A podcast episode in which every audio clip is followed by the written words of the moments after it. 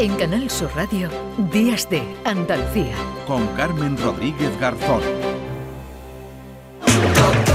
Abre la puerta, saca tu loco a pasear. Pues a esta hora, como siempre, aquí en Días de Andalucía, recibimos la visita de Nuria Gaciño. La Nuria, ¿qué tal? Hola, ¿qué tal? Muy buenos días. Ya aquí recuperando la normalidad. Uf, menos mal. Bueno, aunque vamos a hablar- De Navidad.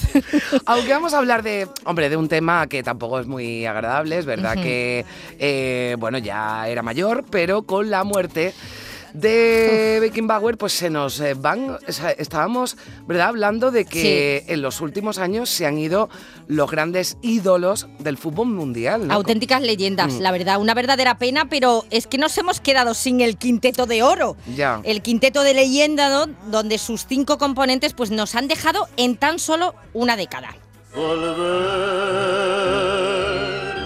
con la frente marchita. Si 20 años no son nada, como reza Sí, este Gardel, tango sí. de Gardel, 10, pues ni les cuento. Nuestro primer protagonista fue el que abrió camino, para muchos el mejor jugador de todos los tiempos, Alfredo Di Stéfano, Sí. nacido en Buenos Aires en 1924 y fallecido en Madrid en el 2014 a los 88 años. Corre primero Di Stéfano. E inmediatamente Vidal que pasará a Gento, pero atención que Di Stéfano va a rematar el segundo. Soberbio cabezazo y resultado final de 2 a 0 para el Madrid. Toma ya, la historia Sí. del Real Madrid, que no se podría entender sin Di Stéfano. Bueno, es que yo creo, hasta que llegó Ronaldo, ¿no? Eh, Di Stéfano era el Sí. máximo goleador, ¿no? De, de- del Real Madrid, ¿no? Y es que con Di Stéfano, hombre, es que el Madrid alcanzó su época Sí, dorada. sí. Cinco copas de Europa consecutivas. Eso es una barbaridad. Sí, que nos queremos ahora que lo del Madrid de ahora o de los o de hace unos años Hmm. era el mejor Madrid, pero desde luego, bueno, pues los más mayores, ¿no? Recuerdan y, y también, además, es una figura que reconocen perfectamente también la gente más joven, ¿no? Sí, también. Sí. Porque de hecho fue reconocido con dos balones de oro en 1957, en 1959, como máximo exponente de un equipo de ensueño. Lo único que le faltó a Di Stéfano como jugador fue ganar un mundial. También quiso probar en los banquillos, no tuvo tanto éxito, pero eh, como siempre ha estado tan ligado al Real Madrid y Florentino Pérez.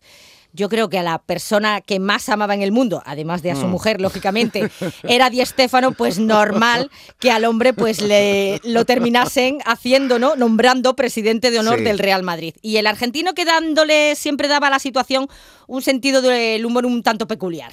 Siempre se dice lo mismo. No me lo merezco, pero lo trinco. Muchas veces me, me duele que digan Alfredo el mejor. No, no, Alfredo sí, uno de los mejores. Y nada más. Bueno, pues, eh, hombre, mm, era desde luego humilde, ¿no? Pero bueno, eh, sí es verdad que Bueno, reconocía, bueno. ¿no? Que estaba entre los mejores. Ahora no se creía que era el mejor. no, bueno. Bueno, bueno, es una humildad a veces un poco impostada, Ya, ¿no? Pero, ya. en fin, era uno de los mejores. Sí, Eso hay que luego. reconocerlo, marcó una época, así que no es de extrañar que cuando nos dejó, pues las muestras de cariño en el mundo del fútbol se sucedieran. Aquí os traigo una pequeña prueba, un Sí. pequeño ejemplo con Pirri, Iker Mm. Casillas y Mourinho. Yo creo que Di Stéfano ha sido el hombre más grande que ha dado el fútbol mundial. No solamente es un día muy triste para los madridistas, lógicamente porque ha sido un hombre clave en la historia del Real Madrid, pero ha sido un hombre importantísimo en el mundo como futbolista. Yo creo que en el sentido general ¿no? de la afición madridista, incluso del fondo del, del fútbol. Eh, ahora mismo la figura de Don Alfredo, los goles, las imágenes, todo, todo te recuerda al Real Madrid. No lo hemos visto nunca jugar y sabemos perfectamente lo que es, lo que ha sido, cómo jugaba, lo que ha ganado, su significado para el, para el fútbol mundial, su significado para, para un club como, como Real Madrid, todos sabemos. ¿Por qué? Porque mitos como, como Don Alfredo pasa de generación en, eh, en, eh, en generación, no muere, mu- no muere nunca. Es lo que tú decías, Sí. Carmen, que incluso los más jóvenes Claro. no, no, Decía, los- sin no lo hemos haberlo visto, claro. jugar, eh, todo el mundo lo identifica, ¿no? Y, y sabe, claro, pero en esto, eh, claro, para los madridistas, incluso, bueno, pues eh, preguntas aquí en España, pues dice, bueno, el mejor del mundo, Di Stéfano, pero claro, esto va por países y habrá quien no coincida, ¿no? Con lo que, con lo que decían y ahora vamos a ver también a otros ejemplos, ¿verdad? Di Nuria? Stéfano es el, Sí. el primero, ¿no? De este quinteto Sí. sin parangón, el primero en dejarnos, que fue Di Stéfano, pero Mm. dos años después de la muerte del astro argentino se marchaba el gran Johan Cruyff el 24 de marzo Mm. del 2016 a los 68 años.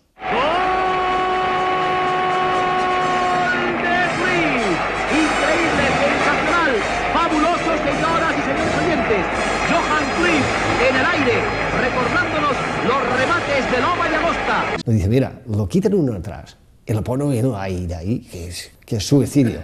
Pero mientras tú tienes el balón, el otro no puede marcar un gol. Si ese gol me lo marca Curi, que ha sido para mí el mejor del mundo, pues quizás a lo mejor hasta ser un orgullo para, para mi persona. ha sido importante para mí, eh, ha sido muy importante para Ba- Barcelona, ha sido también importantísimo para Ajax en Holanda y bueno, para mí número uno en todos los sentidos. Johan Cruyff hay que respetarlo mucho. Él fue el que inventó todo este tinglado. Johan no solo es nuestro, sino Johan es de todos.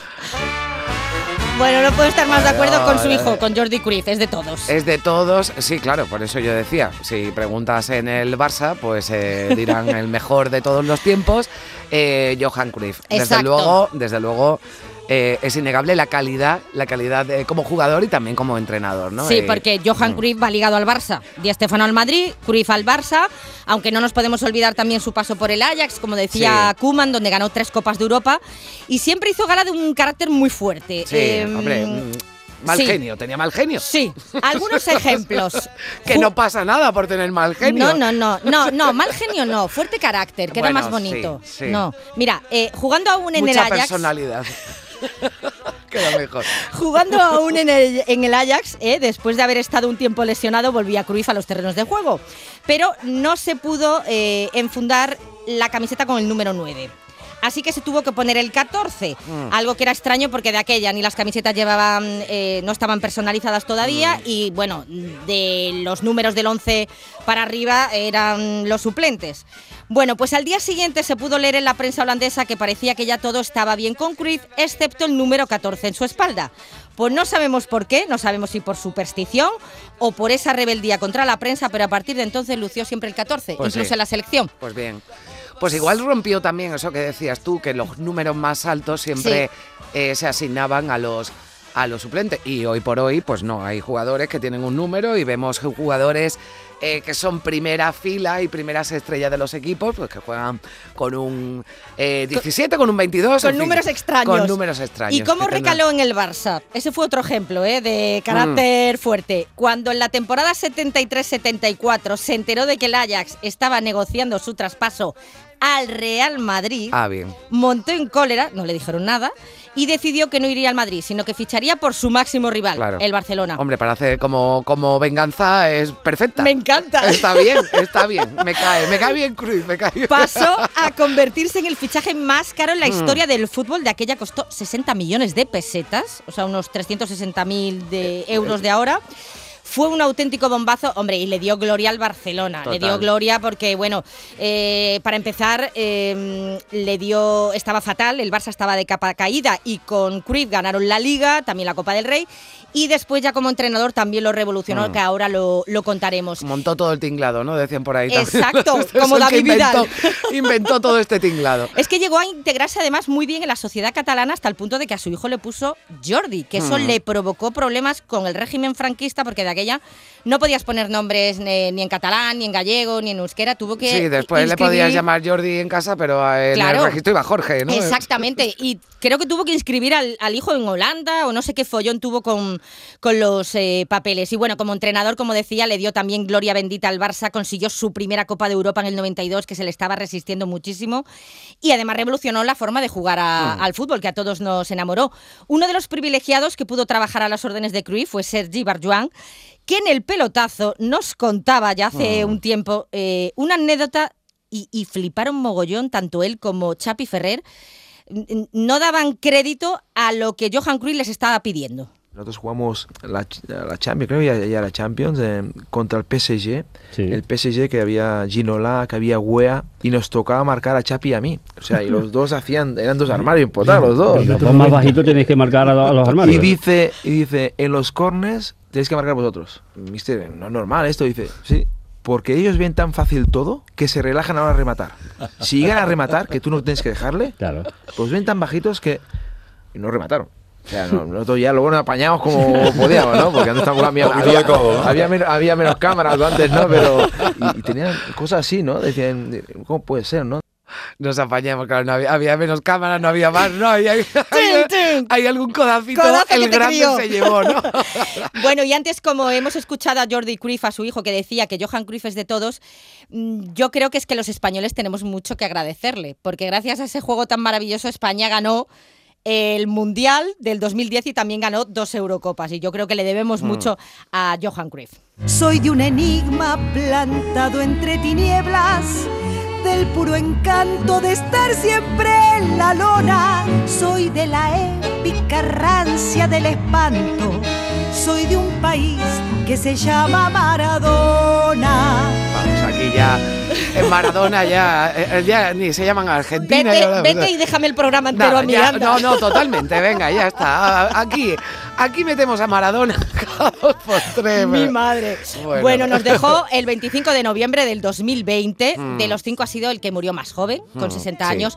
Y eso no nos sorprendió, porque no se cuidó para nada. No se Sí. cuidaba nada de nada. Eh, Demasiado. Demasiado, Nuria. sí, demasiado. Demasiado. De todos he sabido, ¿no? Sus problemas con las drogas, unos problemas que le hicieron recaer más de una vez, unido pues a la mala alimentación, alineada con alcohol, en fin, un desastre. Yo me pregunto que si Maradona hubiese Bueno, sido... si se hubiera cuidado, eh, bueno, es que, o sea, estamos Imagínate. hablando del, yo diría, del mejor o de- del top five. Total. ¿eh? de lo- todos los tiempos. O sea, cómo, cómo jugaba, cómo manejaba ese balón. A pesar de los Con pesares. todo lo que llevaba por dentro, o sea, pues yo no sé, hubiera sido, bueno, iba a decir un dios, es que eh, para muchos es un, es un dios, dios, Maradona, es un ¿no? dios. Pero- Ese mundial del 86, ¿no? Que ganó con Argentina y que nos enamoró, nos encandiló a todos. Eh, si Di Stéfano va ligado al Madrid, Cruyff al Barcelona, Mm. Maradona es sinónimo de Nápoles. Total. Eh, y eso que no era italiano. Eh, No os podéis ni imaginar, eh, mm, o sea, la devoción que hay en Nápoles. En cada rincón de la ciudad hay una imagen de Maradona, algo que nos recuerda a Maradona. Eh, si vais al barrio españolo, o sea, la fricada más grande que yo he visto en Bueno, mi vida, hay esa un plaza de- mural, ¿no? dedicada. Un mural Sí, enorme. sí. Yo tengo un sobrino que está ahora haciendo Erasmus en, en Nápoles, ¿no? ¿Qué me dices? Por Sí. Dios, voy a ir a visitarlo. Sí, me encanta ve, Nápoles, ve estoy enamorada de esa ciudad. Ve a visitarlo. Sí, no, Y- he ido, he ido. No, no, y yo creo que de lo primero que vio fue el mural de Maradona. Además, eh, bueno, pues es muy aficionado ¿no? al, al- al fútbol y, y Maradona. Eso sí que incluso los niños saben perfectamente quién es Maradona. Sí, sí, sí. Aunque Y- no la hayan visto jugar. Y aunque no sea un buen ejemplo en otras cosas. Sí, pero es que eh, yo creo que es la plaza más friki que yo me he echado a la cara, de verdad, ¿eh? Mm. Eh, eh, es normal ese agradecimiento por parte del Nápoles, porque Mm. cuando llega Napa- eh, Maradona a Nápoles consigue ganar el primer Scudetto, después gana otra liga, o sea, gana dos ligas con él, gana una Copa de la UEFA como para no estar agradecido, Mm. pero claro, tanta juerga pasa factura y en el 91 dio positivo en cocaína tras el partido contra el Bari y le cayeron 15 meses de suspensión. Se fue por la parte de atrás, pero da igual. O sea, es que lo aman, lo aman. Sí, no, bueno, y además eh, pudimos eh, disfrutar también, ¿no? de- del juego de Maradona aquí, aquí en España, que bueno, su llegada, ¿no? El, Sí. Bueno, al Sevilla, ¿no? Que jugó además en el Sevilla. Claro, primero, antes de su paso por el Nápoles, estuvo en el Barcelona En el Barça, dos sí. Y en el 92 recaló en el Sevilla, que fue su última experiencia ya en Europa. Estuvo una temporada, era el Sevilla que entrenaba Bilardo, de ahí que hubiese Mm. venido. Hombre, y mm, la verdad que fue un reclamo mediático importante para el conjunto de Nervión, la verdad, bueno, tú y para sabes la que cuentan, Española. cuentan y bueno, y me dicen que es cierto que Maradona tenía una camiseta eh, distinta. Eh, a la del resto del equipo. Tenía un elástico, digamos, justo debajo de, Es que ya llegó un poquito. de la barriga, ¿no? Para disimular un Es poco. que ya llegó un poquito. Sí, ya más cascado. Sí, llegó con, bueno, metidito en carnes, ¿no? Ya, Eh, sí. eh, un poco así, jaquetón, ¿no? Bueno, dejó huella en Nervión donde se hizo muy amigo de Monchi. Yo no, no, no, no voy a juzgarlo por algo que no me interesa, lo voy a juzgar por lo que por lo que me aportó a mí en mi vida, ¿no? Eh, y por lo que yo viví, ¿no? Y, y- y quiero, me gustaría que la gente se recordara a un magnífico jugador y a un buen tipo. Era un tipo genial, un tipo distinto, diferente, una gran persona, porque como persona era extraordinario. Es una triste noticia, pero no solo para el mundo del fútbol, para, para el mundo entero, creo. Y, y yo me acuerdo de, de, de- de Maradona, sobre todo en el 86, tenía yo co- 14 años, entonces, eh, como tú dices, yo creo que es un jugador, ha sido un jugador único. Era espectacular. Hacía cosas ya técnicas que no voy a hablar, que no las, las he visto hacer a nadie, ese ser zurdo y salir para la derecha y cosas que muy bueno. Y luego como persona, bueno, pues cada, cada uno tiene su, su forma de, de ir por la vida y no, no, no, no puedo opinar sobre eso, no puedo opinar porque no, no lo conozco. Bueno, No, ya, mejor. es que, claro, que Qué entrar ahí. prudente, hombre, Cervera. no, Monchi sí ha estado bien. Bueno, era un tipo diferente, distinto y era buena persona. Bueno, pues lo que. Además, nosotros no discutimos eso, seguramente Sí. pues lo sería Maradona y, y ya está, pero bueno, tenía, tenía ese. Eh, bueno, no sé si llamarlo defecto, pero bueno, sí, eligió Sí, desde luego un una, defecto una vida que, que no, que bueno, pues que le, le impidió, ¿no? A lo mejor ser todavía mucho más de lo que fue, que fue mucho, ¿no? Lo que no se puede discutir, desde luego, lo que nadie discute, todos coincidimos, es en su La juego, calidad, la calidad, lo que no, bueno, lo, Mm. lo que nos enamoró jugando al fútbol. Y en ese sentido sí se me parece mucho a Messi, en que a los dos se les nota mucho que, mm, que, que disfrutan. Bueno, Sí. disfrutaba en el caso de Maradona, disfruta todavía Leo Messi jugando al fútbol porque por encima de todas las cosas aman el balón. Si tuvieras que decir unas palabras en el cementerio a Maradona, ¿qué le dirías? Gracias por haber jugado al fútbol. Gracias a la pelota.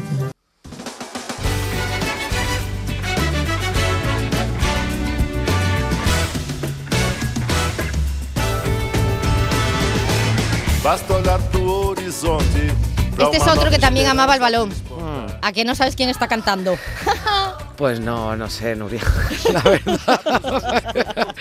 ya cada vez me lo pones más difícil. Guau, pues el que viene después A ni te cuento. La estrella indiscutible de Brasil, Pelé. Pelé. Ah, pero que Pelé también cantó. Hombre, también cantó. Maradona no lo he traído cantando porque era No, para da igual, descambiarlo. déjalo, sí. Pero Pelé no lo hace mal, ¿eh? No lo hacía mal el hombre, se defendía, Tenía además tocaba ritmo, también ¿no? la O sea, guitarra. tenía, sí, tenía ritmo. sí. Sí, sí, eh, la verdad que sí, se notaba. eh, tenía oído, igual que tenía ritmo en el campo. Porque... Sí, se nos fue eh, a finales del 2022, en concreto el 29 de- diciembre, después de estar varios días malito. Eh, se murió con 82 años, tres veces campeón del mundo, que eso no lo ha conseguido nadie.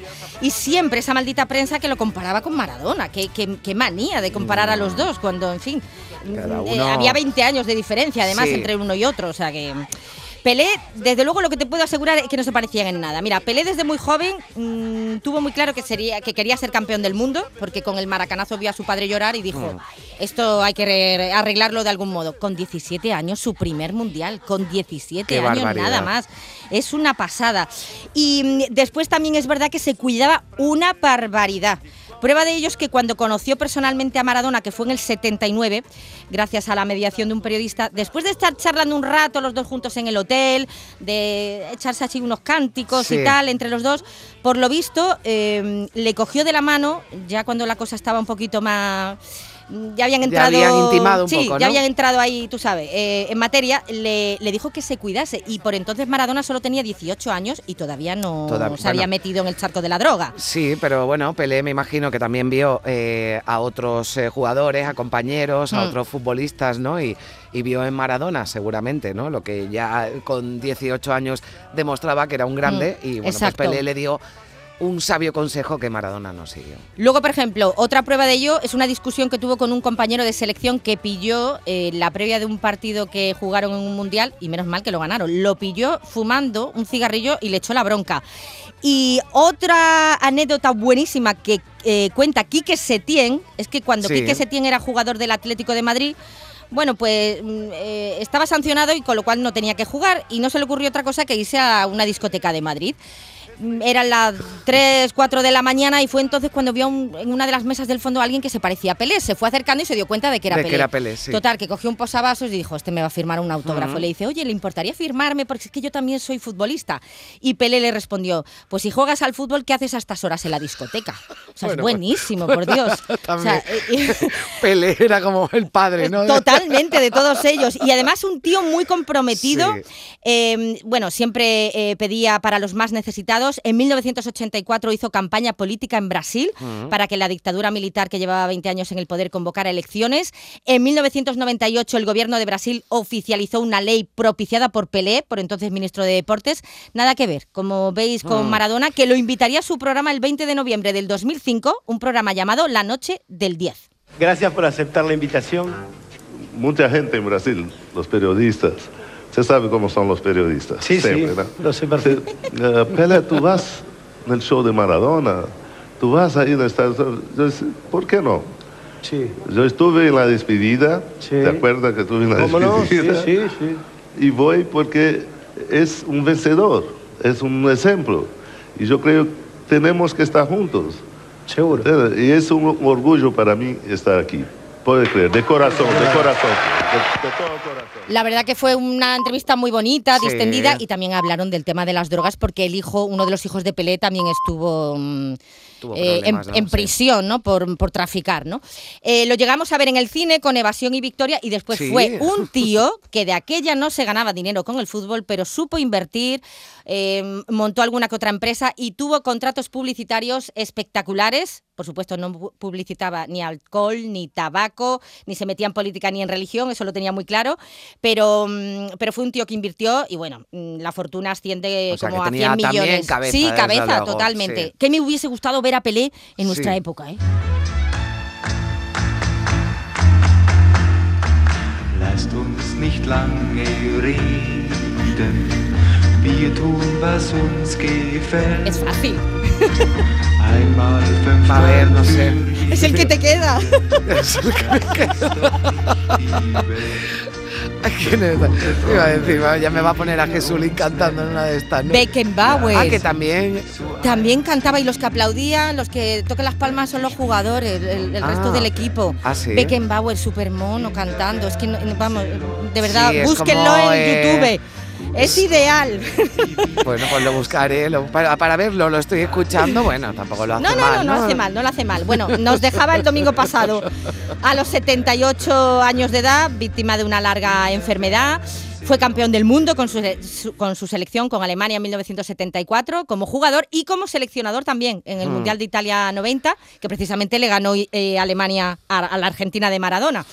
Eh, con su equipo, el Bayern de Múnich, tres Copas de Europa fue lo que consiguió, entre otros muchos títulos. Bueno, se le considera una de las leyendas mundiales del fútbol eh, y, por supuesto, el mejor jugador alemán de todos los tiempos. Y fijaos el, tesoro que tiene Mm. Miguel Reina, el padre de Pepe Reina, Sí. ex guardameta del Atlético de Madrid, entre otros equipos. Fijaos qué tesoro tiene. Le pedí, le pedí hasta un autógrafo, sí. Sí, sí, era un personaje único, la verdad que sí, sí, sí, sí, digno de admiración. Sí, no, yo sí, yo es que pedía, yo coleccionaba, vamos, coleccionaba de todo, ¿no? Y autógrafos especialmente cuando me enfrentaba al equipo, eh, trataba de, recoger la firma de- del equipo contrario, sí, sí, tengo guardado. Sí, estos son por mis nietos. Lo que costará el autógrafo de Beckenbauer, ¿eh? Mm. Pues seguramente. Oye, porque Setién no consiguió el del Pozo ¿no? Porque tener un. Ostras, no qué sé. buena pregunta. Cuando Sí, vea a Setién se lo voy a preguntar. Sí, sí, hay que preguntarle. Sí, hay sí, que sí. preguntarle, oye, porque sí, cuenta esto, pero igual no se lo dio. A mí me da que no, ¿no? Sí, bueno, después de la bronquita, bueno, medio bronca que le echó, no, no me extrañaría nada. Bueno, Beckenbauer el tiene también Kaiser, una... ¿no? Que le llamaban, porque todos estos de los que estamos hablando, ¿no? Todos tienen también- apodos. Sí. La saeta rubia, el. Kaiser, Sí. sí. sí, sí, es verdad. Bueno, pues el Kaiser tiene una vida también que yo mm, cuando la he leído me he sorprendido, ¿eh? porque siempre lo he tenido por un tío muy recto, muy formal, muy serio y bueno. Hay, hay una uf, parte ahí. Mujeriego como Pelé. Uf, cuidado, eh, cuidado. Y mm, sí, cuidado. Con varios escándalos de por medio. Y bueno, tuvo eh, varios hijos, tuvo cinco hijos y desgraciadamente uno de ellos murió. Y, y eso le afectó muchísimo. Y de hecho, esta semana uno de sus amigos en el Bayern de Múnich cuenta que, bueno, que lo que le ha matado en realidad ha La sido pena, la ¿no? depresión y la pena que ha ido teniendo poco a poco a raíz de la muerte de, de su hijo solo con 46 años. Y también mm, le echa un poco de culpa a la prensa porque dice que no se ha llegado a portar del todo bien con, con Beckenbauer. Bueno, cinco jugadores, eh, Sí, Carmen, cinco que marcaron época. Es que marcaron época, tendencia, innovaron y bueno, proco- provocaron cambios en este deporte, ¿no? Que es lo más, lo más chulo. Los que montaron, como El me quedo la- este tinglao, este lo que se inventaron todo este Y todos tinglao, con sí. fuerte personalidad. Totalmente, bueno, exactamente, con fuerte personalidad, no, porque mal genio Eran buena no. gente todos, ¿eh? Bueno, que tampoco está mal lo de tener mal genio, como dice un amigo mío, está, bueno, a mí me lo dice cuando te operan del carácter, ¿no? Bueno, pues algunos también le podían haber. Nos van a tener que operar a todos, me parece a mí. Nuria Gaciño, que siempre, nada, ella tiene Bueno. una personalidad arrolladora, Sí. pero muy buen talante, nada de mal genio. Siempre viene aquí Se intenta. con una sonrisa, aunque estemos hablando, bueno, pues de desgracias No, y de pero- pérdidas, sí, pero recordando momentos en nuestro pequeño bonitos homenaje, también, ¿no? claro que Nuestro sí, nuestro homenaje, homenaje. que le hacemos aquí. Gracias, Nuria, Chao, que hasta tengas buen sábado, adiós. arriba los que vienen. En Canal Sur Radio, Días de Andalucía.